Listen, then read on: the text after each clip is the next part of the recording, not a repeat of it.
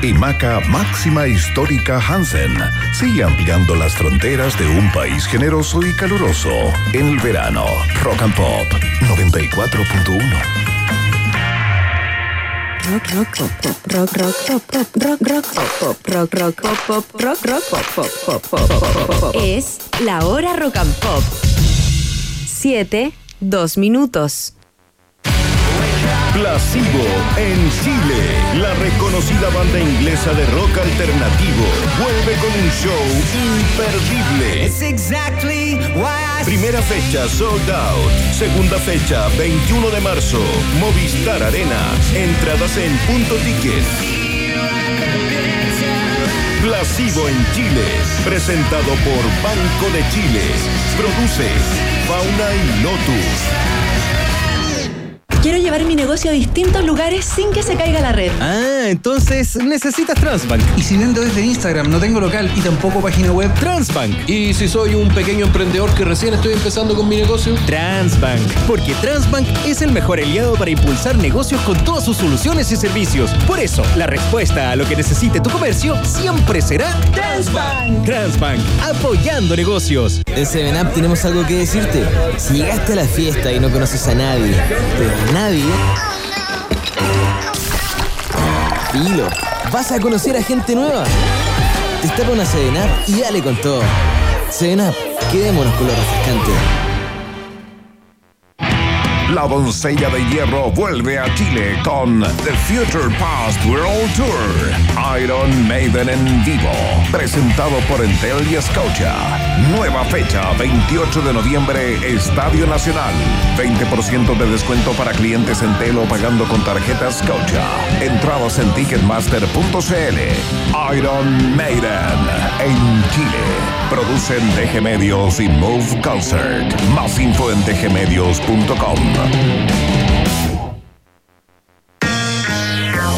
Maca, Pamela Anderson Hansen, continúa explorando las maravillas de un país generoso y caluroso en el verano. Rock and Pop. Ya, Oye, te, te queda bien ese traje de baño rojo, Me Pamela gustaba Anderson. otra de ellas, de las chiquillas, una de pelo moreno. No la Pamela. Vaya a tener que teñirte rubia. Oye, que me tienen fe. Ya, retrocede la canción, Emi. Ya, ¿qué tenemos, Cata? Vamos con Marvin Gaye. ¿Quién vas a ser tú, Marvin Gaye o Tami? Primero me voy a servir una cosita con la raca. no mountain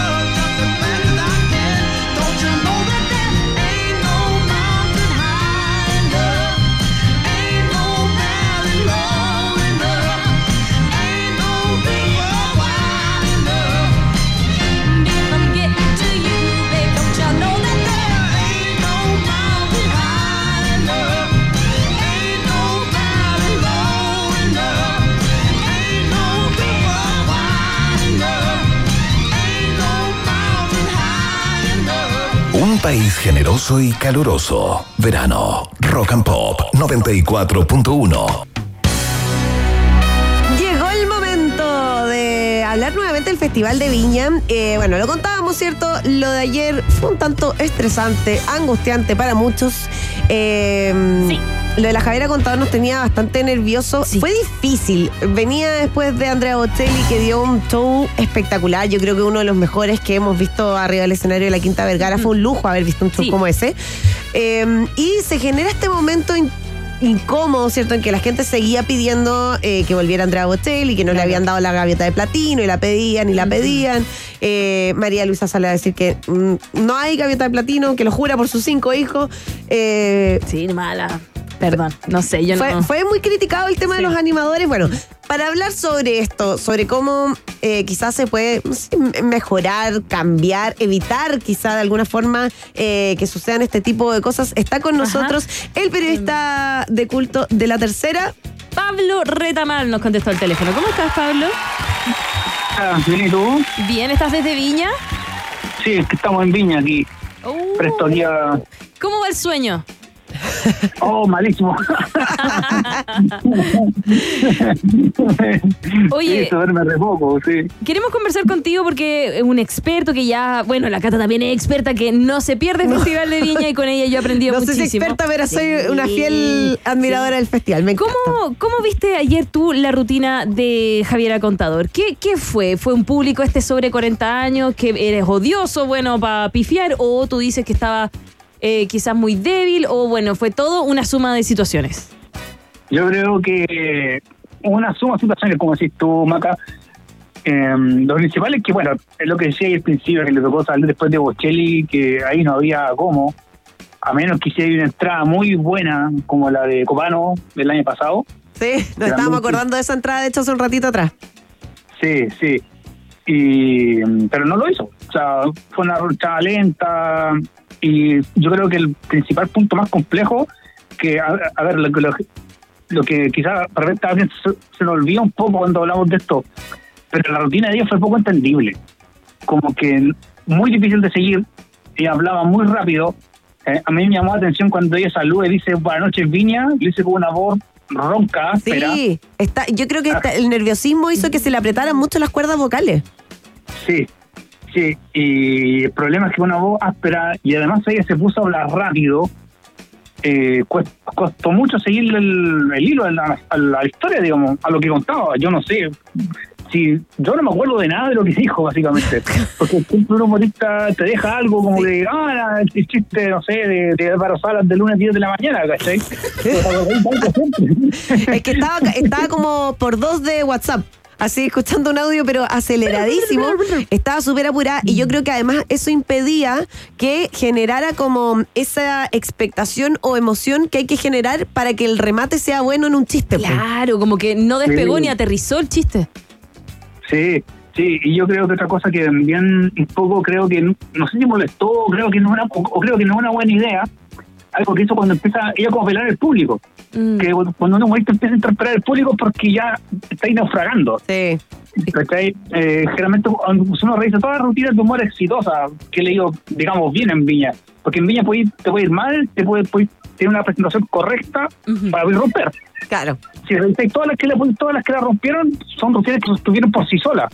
Claro. Que, no, que el humorista no tuvo la necesidad de apelar al público, pero acá Javier Contador diciéndole, "Hoy no es fácil pararse acá, en situación así cuesta un poquito, como que ya... Es que yo creo que ahí como que ya tira un poco la toalla porque en un minuto incluso ella en la mitad de su show dice así como, bueno, eh, como que obvio que van a hablar de esto mañana y pasado mañana y esto va a ser así, como que ya ahí asumió que ya no le fue bien. Pidiendo disculpas. Y, pi- y pidiendo disculpas. Oye, Pablo, para que tú hagas memoria con nosotros, mira, escuchemos cómo fue parte del inicio del show de Javier Contador. Vale.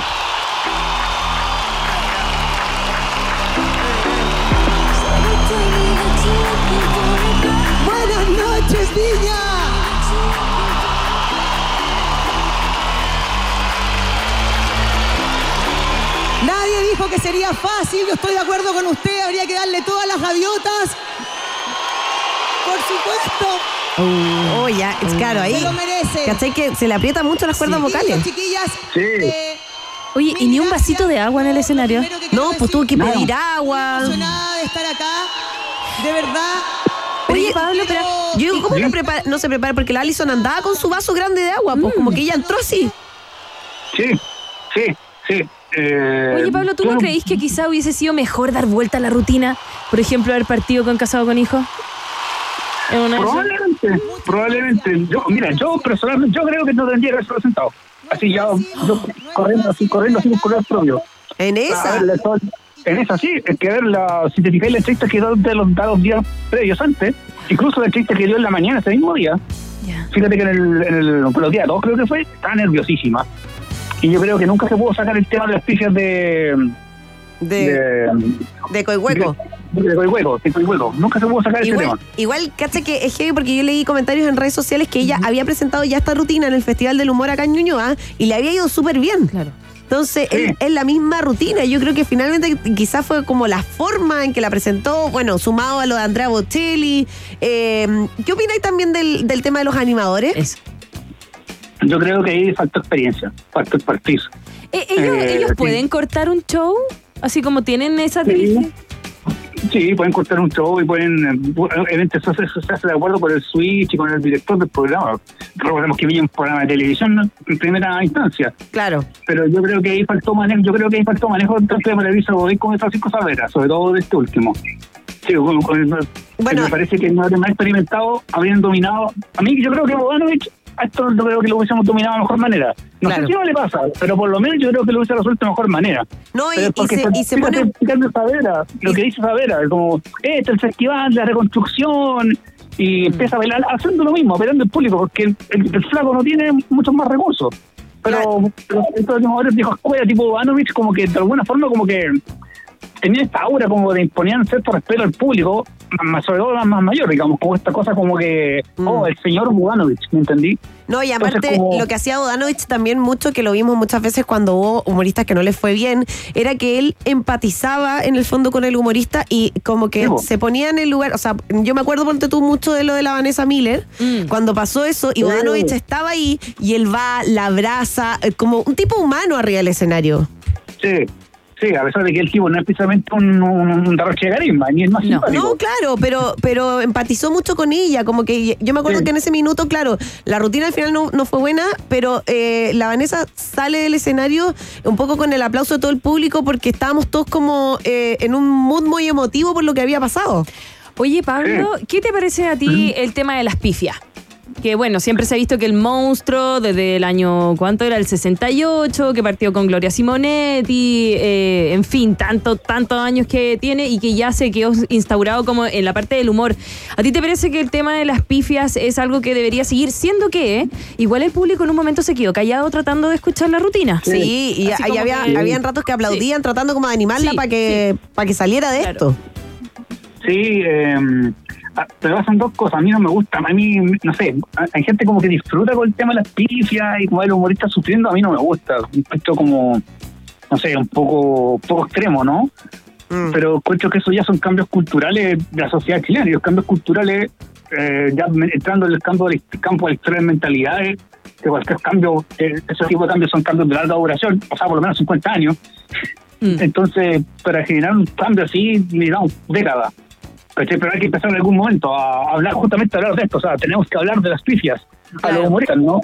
Y a, a mí no me gusta. Encuentro que, que, no sé, eh, algo que está instaurado tanto en la sociedad chilena, latinoamericana, el estadio pifian a los árbitros, a los rivales, entonces como que ya una cuestión, pero pero fíjate que le pasa casi puro al humorista, a los músicos casi, casi, es muy poco, salvo Sanz cuando se quedó sin sonido en el 94, ¿cachai? Pero son cosas más puntuales. Pero a mí no me, pero a mí no me gusta, pero creo que tenemos que trazar un camino muy largo para poder desembarazarnos de eso, lamentablemente. Em- em, ha sido muy criticado. Seguimos conversando con Pablo Retamal, periodista de culto del diario La Tercera.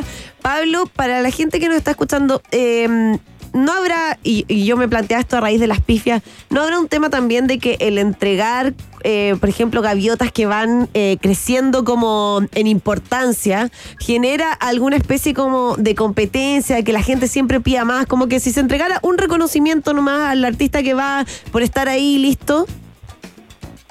Sí, que, a mí me parece que el tema era, ese tema ya es como que está un poco, un poco entregado también el, el tema de Viña.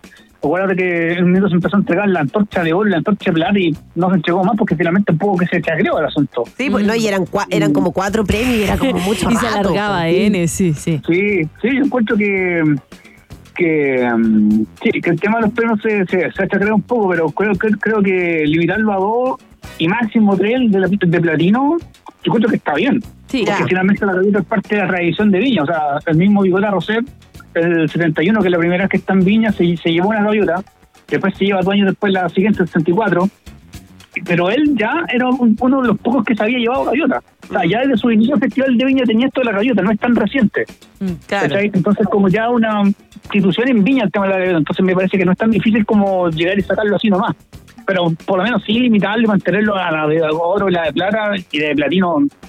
Sí, yo cuento que entregarlo. Ahora, yo creo que Andrés Bocelli sí, se le tendría que haber entregado la gaviota de platino, por lo menos haberla tenido preparada. Claro, y si, lo, si lo hubieran tenido, quizá no hubiera habido tanto, tanto, tanta como furia del monstruo, por decirlo de alguna Oye, forma. Pablo, cosas buenas. Hablemos de algo, de algo eh, que fue sumamente importante para la noche de ayer y saliéndonos un poquito del humor. ¿Qué te pareció Andrea Bocelli?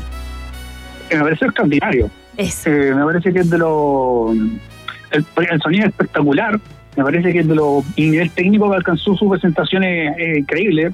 Con las cosas que realmente un, un trabajo técnico ahí impresionante. Este sí que se escuchó bien en la tele. Sí, Se escucha bien en la tele. O sea, se escucha bien en la tele es porque ya han visto otra cosa. Eh, porque generalmente la tele se escucha más plano, no es el mismo tipo de definición. Pablo, dilo, lloraste, ¿cierto? Y- ¿Con cuál lloraste? ¿Con cuál lloraste? Con cuál lloré eh, Nelson Dorma. Ah, yo, lo- Y, por yo también lo he dicho todo el rato. Es que, es que lo de Nessun Dorma fue otra cosa. Como que cuando ya alcanzó el pic de la canción, hoy fue una cuestión así impactante. Yo también lloré con la misma. Sí, bueno, y, ob- y obviamente que positivo volareo, por supuesto. O sea, que Sí. no, bueno, que en italiano que es otra cosa, escuchar el italiano es otra cosa también. Y a mí me parece que fue una que algo que también, de hecho, ha estado dentro de Viña. Eh, en el 74, de hecho, el Festival 74, el Festival de 50 años se presentó Ramón Biney, que de hecho es uno de los referentes de Andrea Bocelli. Él en la red de prensa le preguntaron a, a qué chileno se admira y él mencionó a Humberto Gatica y a Ramón Biney. Mira. Y, y Ramón Biney fue el presidente de hecho, el jurado del 64 y él se presentó, digamos, cantó ópera. De hecho, se presentó el último día de ese, de ese festival. Entonces no es la primera vez que, que está que este tipo de actuaciones de doctas están en el festival. Claro. Lo que pasa es que han sido muy espaciadas, muy espaciadas, pero, pero no es la primera vez. O sea, yo lo que me acordaba era la de Plácido Domingo, el 94. 94, sí. Y hubo una soprano francesa en el 99 también. Que han sido súper espaciadas, pero hay. Pero yo creo que hay espacio para. Ojalá siga. Me parece que un fue buen ejercicio. O sea, imagínate, traían a Andrés Río al Festival de Viña. Sí, sí, absolutamente. Oye, eh, también tiene este tema Andrea Bocelli y el hijo también. eh, este, este como ángel, Pablo, ¿cierto? Como esta, eh, esta cosa que conversan y todo en la rueda de prensa. Son como muy carismáticos al Eso. final, enganchan mucho con Sí. la gente. Sí, sí, sí, sí. Creo que entienden bien de usar el negocio, ¿no? Sí, Eso, claro. porque, porque Andrea Bocelli, bueno, yo estuve en la rueda de prensa también, ¿no? alguien así, es medio barco él, como que no habla tanto, pero a la hora de responder el tipo tiene un, encanto increíble. O sea, Sí. entiende, entiende, que- entiende que está en el negocio, entiende que es parte de él también. Creo que es una especie de personajes que ellos asumen a, a la hora de relacionarse con el público. Eh, porque a mí a Bocelli me dio esa impresión de que alguien medio, medio barco, medio... Ya. Pero, oye, pe- pero el hijo, otra cosa. Ah, Sí. No, no, no. está, está todo el público vuelto loco con el hijo, ¿no? Sí, sí, sí, sí, no, el hijo lo rompió. Sí, yo creo que si llega el próximo año y se presenta diputado, yo creo que sale de inmediato. Oye, ¿qué te pareció Miranda? Bien, Miranda, sí, aguante Miranda. Creo que lo. Yo creo que Miranda tiene el mérito de que son esas bandas que vienen siempre, argentinas que vienen siempre, pero que la gente siempre las quiere ver igual, que no aburran. ¿Cachai? Con su minuto Soda Stereo, que en su minuto que venían siempre, cada rato. Como la renga. Claro, como la renga, claro, claro, la renga. ¿Cachai? O el mismo Tito Páez, Tito Páez, sí. bueno, o Charlie, bueno, Charlie venía un po- un poco menos, pero también. Pero a mí me gustó sobre todo la parte en que Alex Sergi dice como que quiere hacer una donación para lo, para hacer una subasta, para, la, tema los, para el tema de los incendios, que así otro tema en este festival, y donan su, sus camperas, ¿no? Sus chaquetitas, estas que tienen de...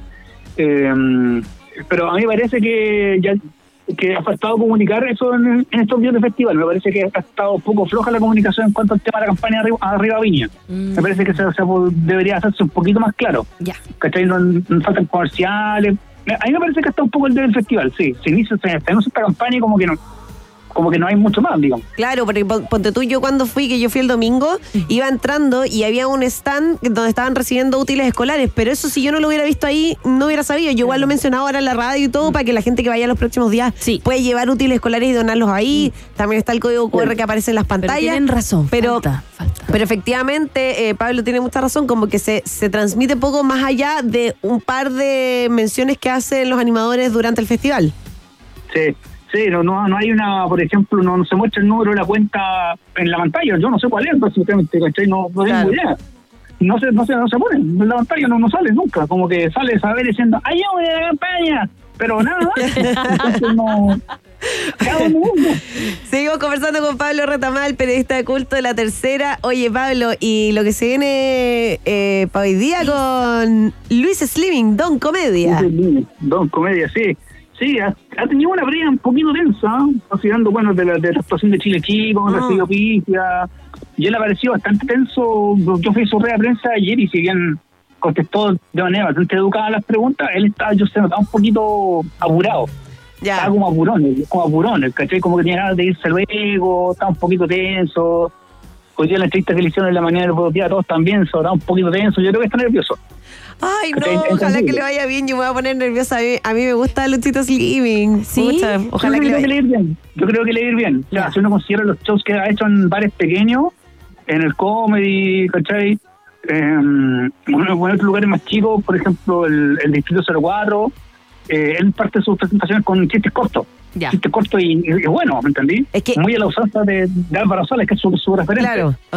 Y eso, eh, es que eso igual es una buena técnica, porque lo que pasó ayer, ponte tú con la Javi, era que el chiste era muy largo, entonces lo- el remate no venía nunca. Sí. Los chistes cortos te ayudan como a, a tener la talla rápida del inicio para después enganchar a la gente. Igual es un buen gancho.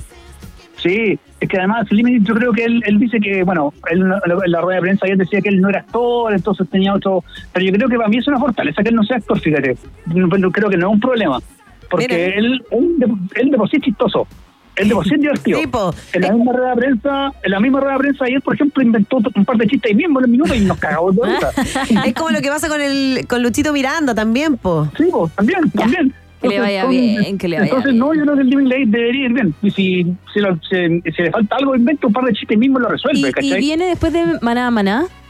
Viene después Viene de después Maná de Maná. Sí. Ah. De, de- de Maná. Se- puede que le pase un poquito lo- la misma tensión que Javier Contador ayer, pero yo creo que va a tirar un par de chistes rápidos, un par de detalles y se va a echar el monstruo al, al bolsillo. Creo que no.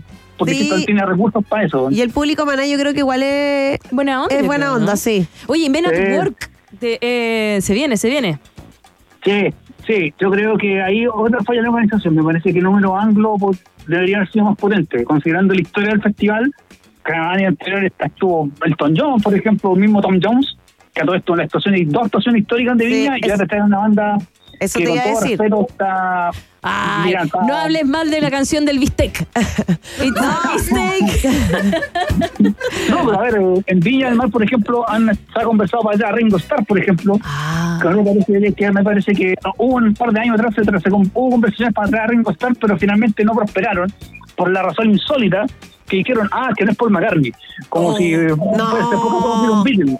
¿Cachai? Entonces, me parece que Ringo Starr sería un mucho mejor número Hoy habría que que hablar Men at Work. A mí me pasa lo Con mismo. Y, con Men at Work, pero creo que Ringo Starr era mucho mejor número. Y claro, Ringo y Starr primero que todo un Beatle, ¿me entendí? Oh, ¿te imaginas? Tiene que un marín y listo, o sea... Oye, es que yo creo que mi papá se desmaya, Pablo. que imagínate, sí, pues van a tener un beat. Y lo que decía Pablo, pues ha venido el Toñón. El Toñón, yo creo, de mis presentaciones. Bueno, yo me preguntaste ayer cuál había sido mi show favorito Festival de Viña. Yo creo que el Toñón es uno de mis favoritos por lejos. Sí, sí, fue una gran presentación esa, sí. que No soy quien estaba- para decir que el mío era Backstreet Boys. No, pero está bien porque además, ya, pero con Backstreet Boys pasa un fenómeno que era lo que hablábamos ayer, que cuando vinieron la primera vez, vinieron en su mejor momento. Es como tener a Dualipa. Claro, como que trajeran a Adele, no sé, como... Adele, oh, oh, oh, era Backstreet Boy. Yo casi no fui, pero lo vi en la tele y estaba así, pero en Y, y llamas. si nos vamos como más a los adolescentes, es como que eh, trajeran, ponte tú, a Blackpink o a alguna de las bandas de, de K-pop que ahora están demasiado. Hoy hubiesen traído Twice y yo, Catalina, lo siento, me pierdes. Vendo, vendo a mi cabro chico. Pero, pero ¿cachai que, ca- ¿cachai que eso se llenaría? O sea, la Quinta Vergara se llena con un show como ese. Sí. Sí, sí, a mí me parece que, que, hay otro número mucho más mucho más relevante que tu Work. Yo creo que va a estar bien, va a sonar bien, pero creo que ahí quedó, el debe de la organización este año. Mira, a través de nuestra cuenta de YouTube, arroba rock FM, mucha gente está comentando y dice Juan Pablo Carrasco, dice Celine Dion sería bueno si es que no se Es que hubiese no estuviera enferma. enfer- enferma, claro. Pero bueno, sí. No, Celine Dion, imagínate, después lo que vimos ayer de la de la cantante la cantante que, que trajo Andrea Bocelli que cantaba que era como muy mood Celine Dion. La Pia Toscano. Toscano, increíble, po. imagínate. Sí. Sí, sí, sí, un ángel ella, un ángel, debo decirlo. un ángel, por favor. Sí, bueno, y Cristina Aguilera mismo el año pasado, sin ir más lejos. Oye, sí. Que- Tremendo Buena, show. Tremendo. Sí, se me había olvidado. Sí, creo, creo que creo que ahí de la organización debió haber hecho un esfuerzo mayor. Pese a su cara mirando la gaviota. Claro, Como que aquí. claro. Gran meme. Pese a su cara mirando la Gran gaviota, se sticker me en WhatsApp. olvidado. De hecho, te voy a mandar a Pablo inmediatamente sticker de Ya, no. Eh, oye, eh, tremenda la noche de hoy día. Nos quedan muchas más, ¿cierto? Nos que- quedan muchas más noches por delante. Eh, se viene harto artista urbano por delante. Sí, sí. El, de- el- el- la- el miércoles es prácticamente urbano, con eh, More y con Anita. Sí. Después viene John Fisher. eh, ¿Anita? y- ¿Anita? Anita, la brasileña. Anita, Oh, sí, eh. la de envolver. Oye, yo ahí tengo, tengo un tema también. Anita abre y Mora cierra. Yo, yo lo, lo hubiera hecho al revés. fíjate. Al berre, sí, sí. ¿O no? Sí. ¿Qué opinas tú, Pablo? Eh, mira, creo que está. Pobre, Pablo está viendo a qué hora duerme. Pablo dice, no, No, que, no, yo creo que que voy a la verdad no, me es un poco indiferente. ¿ah? Yo creo que es que son públicos similares también, hacen más o menos registros más o menos parecidos, entonces no. Pero no va más gente a ver a diferente. Anita que a Mora, po. por eso yo decía que Probablemente, probablemente sí, va a haber gente de Anita, sí. Entonces quizás yo probablemente habría cerrado con Anita para que Sí, el el- Claro, el- para que, el para que la gente, para que la gente se quedara, porque si no la gente se va a ir, si yo por eso digo que lo habría hecho al revés. Bueno, viene después Sí. la noche chilena, que esa, esa va a estar, pero uff, primer nivel. Sí, sí, sí, sí. Bueno, y con, también con el humor de Alexa Face también, que yo creo que debería andar bien. Ya. Eh, mañana es el jueves Sergio Freire, que yo creo que va a andar bien. Mm. Eh, mañana Lucho Miranda, que que es un crack. Lucho Miranda, un In- crack y lo va a hacer bien. Increíble. Yo, yo para mí, Lucho Miranda eh, Sí, yo no lo conozco. es un tipo increíble, es demasiado buen comediante y yo creo que está recién partiendo. Después Ya, va a dar muchísimo que Le hablar. le voy a poner oreja. Le tengo mucha fe. Gracias, Pablo, por contestarnos el teléfono. Anda corriendo a hacer una siestecita antes de lo que se venga. Pobre Pablo. Pobre Pablo. Esto, es, esto es como una, una carrera eterna y un loop. Todos los días es un loop. Por una semana. Eh, periodista de.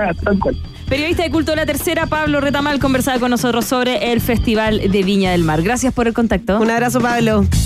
Bueno, sí, querida, gracias. Te regalamos una canción de Smashing Pumpkins. Esto es 1979. Ay, que me gusta esta canción. ¿Cierto? Mi favorita. Es como el soundtrack de la vida. ¿Sabes quién me gustaba también? Que aparecía en la serie de Sabrina. Ah. Ah. Skipping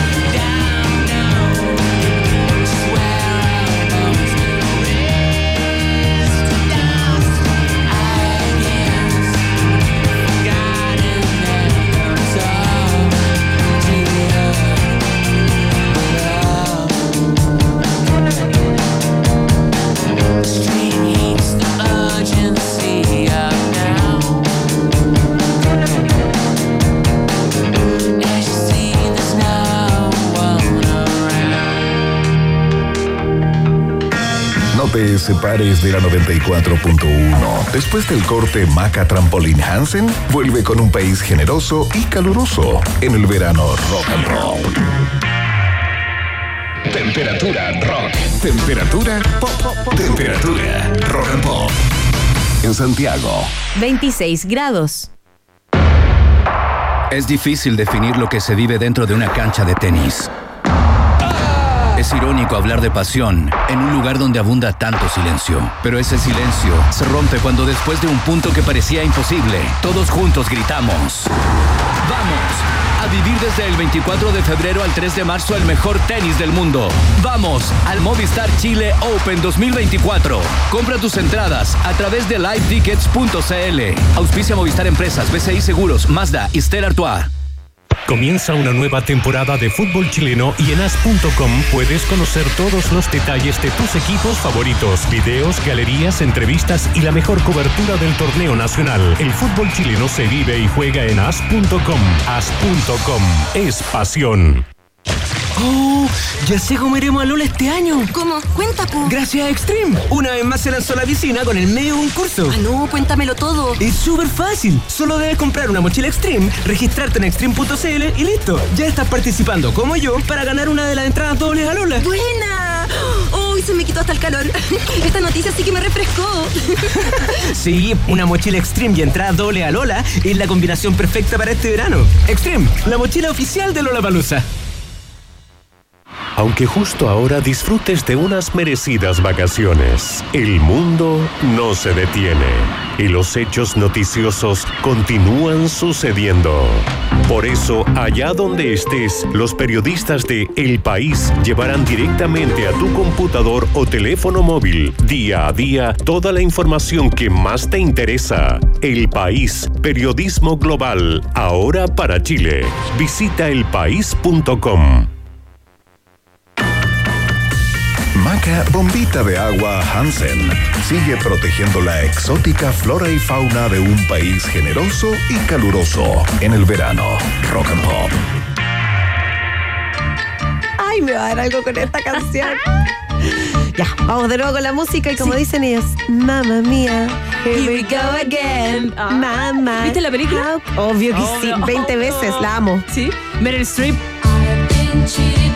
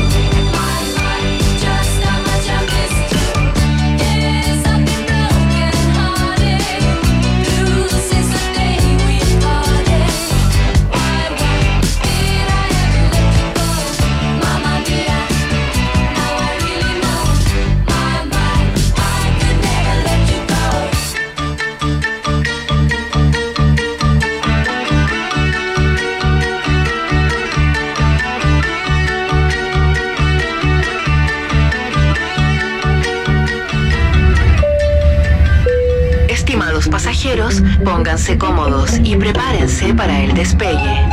Llegó el momento de subirte al DeLorean de la 94.1 y viajar por la historia de nuestra cultura pop. Es el viaje en el tiempo en un país generoso de la rock and pop. Primera estación.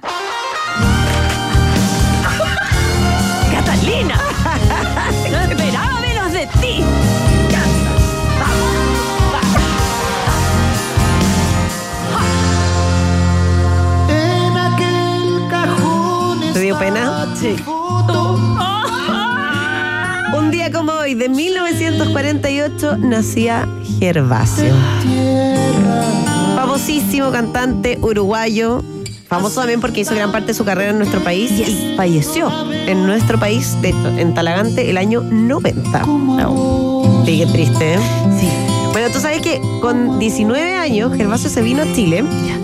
Comenzó su carrera en Sábado Gigante. ¿En serio? Sí. Después de un tiempo ya tenía algunas canciones sonando en las radios de nuestro país y después dijo, no, me voy un rato a Argentina. Se fue un rato a Argentina, ahí se casó, se divorció, todo, y después volvió a Chile. Y cuando vuelve a Chile el 82, se casa con Mónica Aguirre. Con quien tuvo cuatro hijos, Yanara, Nahuel, Lincoln y la famosísima Millaray. Bueno, en 1983, eh, yo creo que acá fue cuando ya terminó de consagrar su carrera, él, hablando del Festival, Inter- del Festival Internacional de la Canción de Viña del Mar, que estamos ahí justo en este momento viviéndolo, él ganó la competencia internacional, fíjate. Ah, en una de esas ahí se puso más, más, más conocido todavía. Sí, la ganó con la canción Alma, Corazón y Pan, que fue muy emotiva. Pero después, un par de años después, en 1986, emocionó a todo Chile en su paso por Martes 13, este estelar de Canal 13. Me encantaba. O sea, yo me acuerdo muy chiquitita, muy chiquitita. Sí, eh, pues imagínate 13. esa cantidad de años. Y bueno, todo el 86 no había nacido. No. Está- bueno, en ese año él se presenta en Martes 13 y da a conocer una de sus composiciones más conocidas y trascendentales de su carrera. Yo creo que todos nos emocionamos con esta canción, ¿no? La escribió de hecho en honor a su papá, que había fallecido de cáncer de pulmón, y lo dice muy emocionado en ese minuto. Ay, son todas igual emocionantes. Sí, son súper historia de- son súper- Yo creo que también es un poco la historia. eh, y acá viene como la parte triste, ¿cierto?, de la historia de su vida, que en 1990, en octubre, eh, fue encontrado mm, colgando lamentablemente una viga, ¿cierto?, en una casa abandonada en la comuna de Talagante. Él tenía solo 42 años, era súper joven. Y eh, dentro del hermetismo judicial que se vivía en esa época de dictadura, el caso fue considerado por la justicia como un suicidio. Algo que obviamente nunca terminó de convencer ni a sus conocidos ni a su familia, que eh, Estaba bien. Estaba durante muchos años, ¿cierto? Eh, ha pedido reabrir el caso. Bueno, con el tiempo se hizo efectivamente, se reabrió el caso, se reabrió la investigación, eh, lo que abrió esta hipótesis de que podría haber sido un eventual crimen de carácter político, que, habría sido perpetuado por terceros, porque recordemos además que Gervasio en esa época eh, participaba en protestas de apoyo a la democracia y había expresado también abiertamente en los medios de comunicación su discrepancia con la dictadura. Y es por eso que se dice que finalmente fue una persecución política. Un caso, pero extremadamente sensible para nuestro país, todos lo recordamos. Eh, Mónica Aguirre, que además queda viuda con cuatro hijos. Eh, no, eh, muy triste la historia de Gervasio, que nació un día como hoy. Próxima estación. ¿Te gustan los conciertos, Maca? Sí, me encantan. Vamos a hablar de uno de los conciertos más grandes de los que se tiene de registro. Ya, ay. Y si es de él. Y que fue al otro lado de la cordillera. Al otro lado de la cordillera. Ah. No, lo vacío, ¿no? No. Sí, está bien, está bien. Un día como hoy, de 1999, Charlie García hizo el recital de mayor convocatoria en la historia de Argentina. Fue durante el Festival de Buenos Aires Vivo 3, en Puerto Madero. Que todos lo hagan tan grande en Argentina. No, gigante. No, pero este efectivamente yo creo que es el más grande que se tiene registro. Me imagino que en toda Latinoamérica. Yo no he escuchado que se haga algo tan grande. Bueno, esta era una serie de shows porque era un festival que había empezado el 21 de enero eh, con los Pericos, los fabulosos Cadillacs y debido al mal tiempo se tuvieron que suspender varias fechas e ir corriéndose y por eso finalmente eh, Charlie se presenta, ¿cierto? Un día como hoy, 27 de febrero de 1999. En un primer momento, Charlie lo que quería era tirar muñecos desde un helicóptero, haciendo referencia a los vuelos de la muerte. Ya. Pero después de muchas discusiones con las madres de la Plaza de Mayo, decidió desistir, aunque dejó algunos guiños en el disco en vivo que iba a salir poco después de esta presentación. Eh, y finalmente, a las 21.45 horas de ese día, Carlos Alberto. García Moreno empezó el show con Cerca de la Revolución, seguido por esta canción. Una de mis favoritas de Charlie. Es que cuando uno está borracho se promesa en todos lados. No. Abrazado, pero ahora en el video. Oye, se tapará el video, yo creo. Hay que abrazar el water mejor. Por favor, no hagas promesas sobre el video. El video yo creo que se tapa, pues si no tiene ningún. O sea, tiene Se la. tapa, pues pero igual que el chiquitito, lavamanos. po. No hagas lavamanos tampoco. Sí, te lo decimos por experiencia propia. Ah. bueno, eh, la playlist fue gigante, tocó 30 canciones. Oh. No fue menor. Eh, y eran cientos de miles de fanáticos los que decían que estaban ahí. Además, el show incluyó invitados especiales como eh, Nito Mestre, estaba, estaba Javier Calamaro y estaba también eh, Bonafini. Así que, no, estuvo. Me imagino que para los que estuvieron ahí, ese show de haber sido, pero atómicos. Por favor, si alguien que nos está escuchando estuvo en Argentina en ese minuto y pudo ir a Por ese favor. show, por favor, cuéntenos si es que estuvieron ahí y qué tal les pareció. Díganos cómo abrazaron el video. Bueno, y en estas 30 canciones no todas eran de Charlie, pues algunas eran colaboraciones, todo, y además hizo varios covers. Hizo covers de The Birds, de Chuck Berry, y de hecho terminó el show con Ticket to Ride de los Beatles.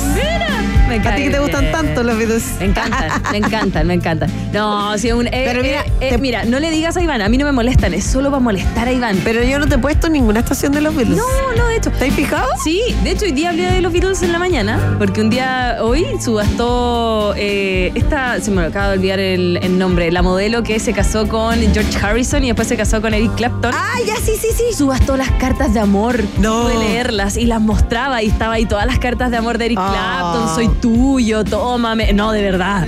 Oye, que, Alto contenido, rocampo.cl para que las vayan a ver. y qué pena Eric Clapton, ¿hay cachado que siempre le roban las minas? Sí. Sí, Sí, pero era pero era de George Harrison y él se lo robó. Ah, Eric Clapton se la robó. Claro, claro. Y él le hizo la canción Leila. Así Ah, decía, mira. Para que no cacharan y eran amigos. Ya, ya, después te cuento eso.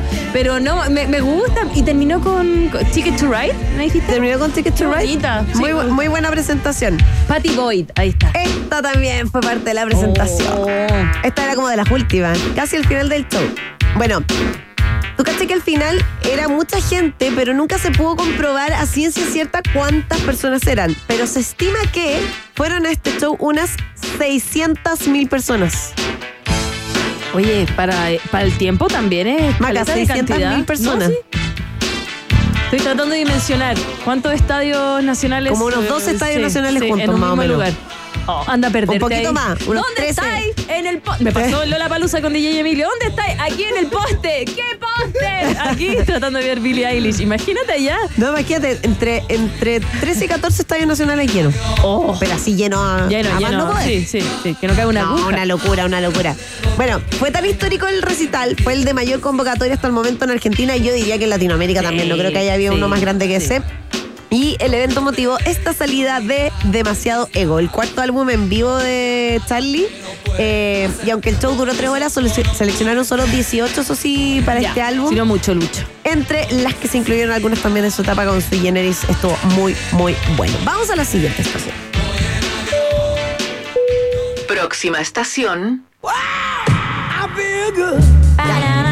¿Te acuerdas que yo te dije que íbamos a hablar de Tommy Turrell? Sí. Y de, y de un artista que había sido su pololo y que la golpeó. No me digas. Violencia en el pololeo. No me digas. James Brown. No. Verá, que James Brown tenía una vida terrible. Un día como hoy, de 1991, James Brown fue, pu- fue puesto en libertad condicional pese a tener una sentencia de prisión de seis años impuesta por resistirse al arresto después de una persecución en auto en dos estados de Estados No. Unidos. Dios mío. No, sí se las traía el hombre. Ya, pero me voy a volver un poco para atrás para que cachis cómo, a cómo llega a esta instancia en que ¿Qué lo pasó? llevan preso. ¿Qué pasó? ¿Qué pasó? Bueno, Brown fue abandonado por su mamá, creció con su papá, que era como un trabajador que iba cambiando de ciudad todo el rato, y termina en Augusta, Georgia, eh, donde una tía eh, que administraba un prostíbulo lo cría. Para que cachis como por dónde se manejaba, digamos.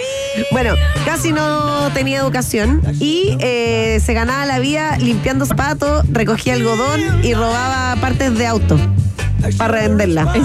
Sí, te juro.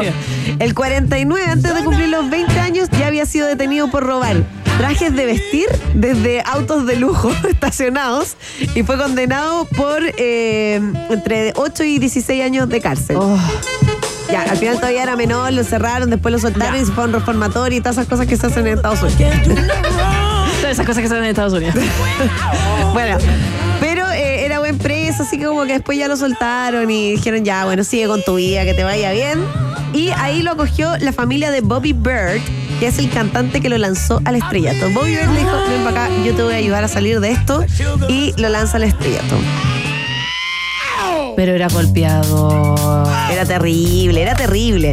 Bueno, parte después su carrera él con el grupo The Starlighters y eh, después ya sigue con su carrera solista. Uno de sus discos más conocidos, eh, el disco de 1968 Life at the Apollo, volumen 2.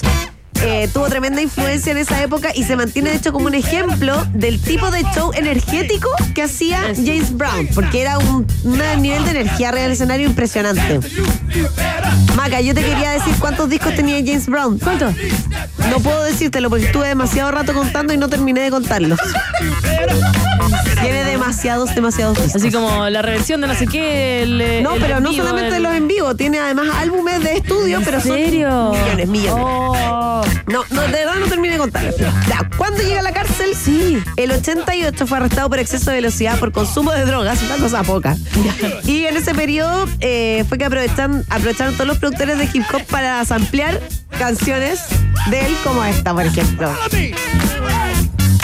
Bueno, fue condenado a seis años de prisión, aunque salió de la cárcel en el 91, un día como hoy justamente, y en el 96 falleció su esposa durante una operación de cirugía estética. El 98 fue arrestado de nuevo por tenencia de arma y consumo de drogas. A los pocos días de haber salido de una clínica de desintoxicación, no. Oh. Mándate una embarradita eh, y también tiene un historial muy, muy largo de violencia con sus parejas.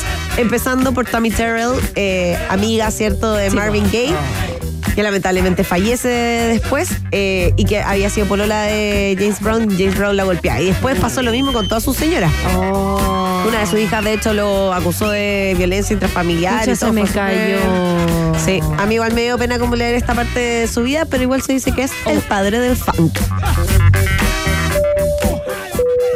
Última estación. Me encanta esta estación. Es que yo soy amante de Queen.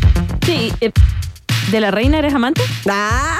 Ay, no, está bien, está bien. No, sí, es que es Queen y es Queen. Sí. Queen es Queen. Hoy día le dije a alguien, oye, necesito ta ta ta ta de Queen. ¿Qué? Oh, y se me cayó la persona. Necesito ta ta ta ta de Queen. ¿Qué? ¿Cómo? I want to break free. No, y justo ¿Qué más era larga esa canción en un ratito Ah, ¿viste? Y dije, "Ah, hay un antes y un después. Bueno, un día como hoy de 1984 se lanzaba el famoso disco de The Queen, The Works. Me gusta. Oye, incluía canciones como esta que ya estamos escuchando de fondo. La reconociste rápidamente, ¿no? Sí, sí, Radio Gaga. Oh, whisky es Radio Gaga. Por eso Lady Gaga se llama Lady Gaga. para que cachen. Pa' Es que tan cachen. fanática de Queen como nosotros.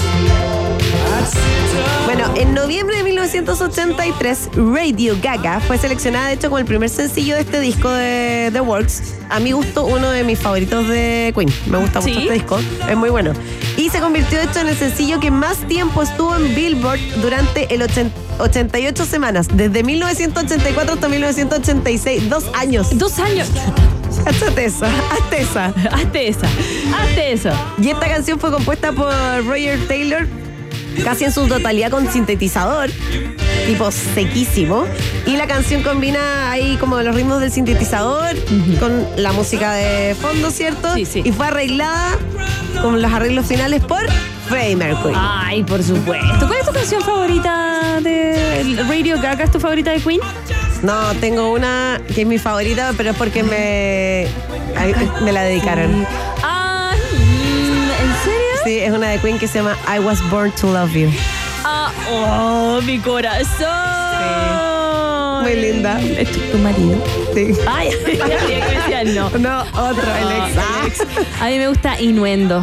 Ay, muy bueno. ¿Cierto? Nah. ¿Cierto? Eh, bueno, me pasó con esta persona que es un personaje público que sale en la televisión en las mañanas. Eh, ¿Ya? hicimos un piloto. Entonces, Ah, estamos hablando de una Sí, persona. de verdad. Entonces yo le decía, ¿cuál es tu canción favorita de Queen? Y me decía, mm, las de Queen, todas son buenas. Pero yo estaba tratando de darle conversación Claro, para pa, un piloto, para probarte con una persona.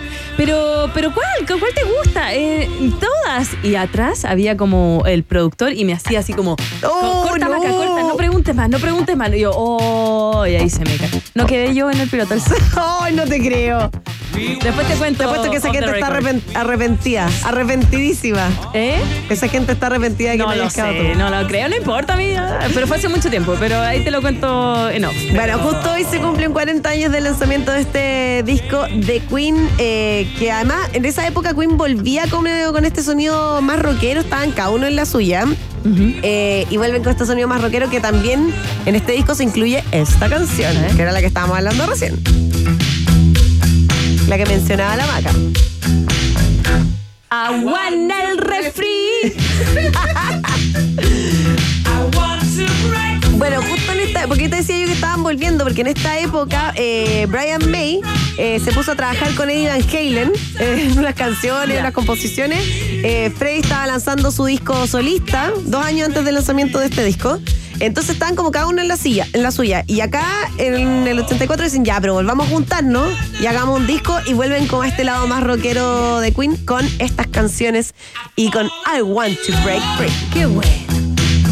Bueno, ¿tú cachai que hay una curiosidad con esta canción? Ay, pensé que me iba a decir cuántos dientes tenía Freddie Mercury en la boca. No, no, no tengo idea, demasiado. Es tantos como los discos de James Brown. Yo creo, es que nació con, un, con dientes de más. Sí, por lo que lo, eso, Mandibulín. provo- eso provocaba que él eh, hiciera una reverberación dentro de la boca que lo hacía único. Lo mismo que mi caro chico, le tuve como 20 dientes. Ya, sigamos, sigamos. ¿Por qué se lo sacaste? Podría haber sido Freddie Mercury. Porque era eso o, o no podía cerrar la boca. y no era Freddie Mercury. Si no, estaría millonario. Y ya no, no. No estaría aquí, digamos. Estaríamos aquí. Bueno, The Works fue el álbum de Queen con mayor permanencia en el ranking musical del Reino Unido. Llegó al puesto número 2. En Estados Unidos, eso sí, no provocó mucho impacto, fíjate. ¿Y sabes por qué? Por la mentalidad de la época en Estados Unidos, porque no, le- no encontraron nada chistoso del videoclip de I Want to Break Free. Sí, porque como era una burla y como se visten de mujeres y todo, dicen que inició un problema con la gente en Estados Unidos que era demasiado conservadora. Oh. Así que como que hubo ahí como que lo- los vetaron un poco en Estados Unidos por esta canción. Oh, y ya, pero está bien. Oye, pero a mí me, me gusta el videoclip, ¿o no? Es Sí. tremendo. Hay yo creo que así en Halloween. yo creo que este es el a mi gusto del mejor videoclip de Queen. ¿De Queen? Bueno, y canciones, yo te decía la, la mía que me gusta porque me la dedicaron y Obvio, todo, pero eh, yo creo que Bohemian Rhapsody Ponte tú es una obra de arte esta canción, o sea, una cosa bien impresionante. Don't Stop Me Now también me gusta. Es linda. Sí, esta Es buena. no. Nada que decir. ¿Esta no te gusta? ¿Ah? ¿Esta no te gusta? Sí, sí, digo, nada que decir con esta. Tremenda. Y porque hicieron lo que quisieron. Porque acuérdate que no podían durar las canciones más de, ¿te acordáis? Como tres minutos y medio, cuatro minutos Sí, para la radio. porque no las tocaban en la radio y eh, claro, esta, esta canción es muchísimo más larga eh, y en un minuto dicen, no, es que nosotros vamos a dejarla de esa duración. Y así es. Pero es que es una obra de arte esta canción. Ah, qué tremendo los Queen. No, impresionante. Así que 40 años se cumplen del disco The Works. Oye, Con esto termino Sí, mi viaje musical. Tremendo que te haya gustado. Me encanta. ¿Puedo agregar algo? Sí. ¿Sí? Quizás la música no viene al, al- al caso, pero no, está bien, déjala, déjala, déjala. Hoy día también se cumplen 14 años del 27F. Sí. Le mandamos un saludo a todas las personas que nos están escuchando y que, bueno, quizás sufrieron alguna complicación, también pueden ser A parte de los familiares. seres queridos. 550 personas fallecieron, más de 2 millones de damnificados, 14 años. ¿Cómo pasa el tiempo? No, impresionante. ¿En qué estabas tú, Cata, ese 27F? Yo estaba en Iloca, en un palafito de madera en la playa y tuve que salir arrancando. Oh, en Sí. Iloca. De hecho, mi, la casa donde yo estaba se la llevó el mar, así que arranqué justo. Oh, Cata. Bueno, le mandamos a todos. Tengo una, una gran historia para contarte con muchos Oh, detalles, ya. pero sí. Un cariñoso abrazo a todos los que nos están escuchando también. Eh, no, hay- es que este viaje en el tiempo se va musicalizando. ¿Cómo musicalizamos el 27F? Eh, difícil, pero lo dijimos, ¿ya? Así que a todos. Un saludo cariñoso para todos los que perdieron sus casas, gente que tuvo que partir de cero y lo que decías tú también para las familias que perdieron a algún ser querido durante el terremoto. Claro que sí. Vamos a la pregunta del día. En Rock and Pop tienes un permiso 24-7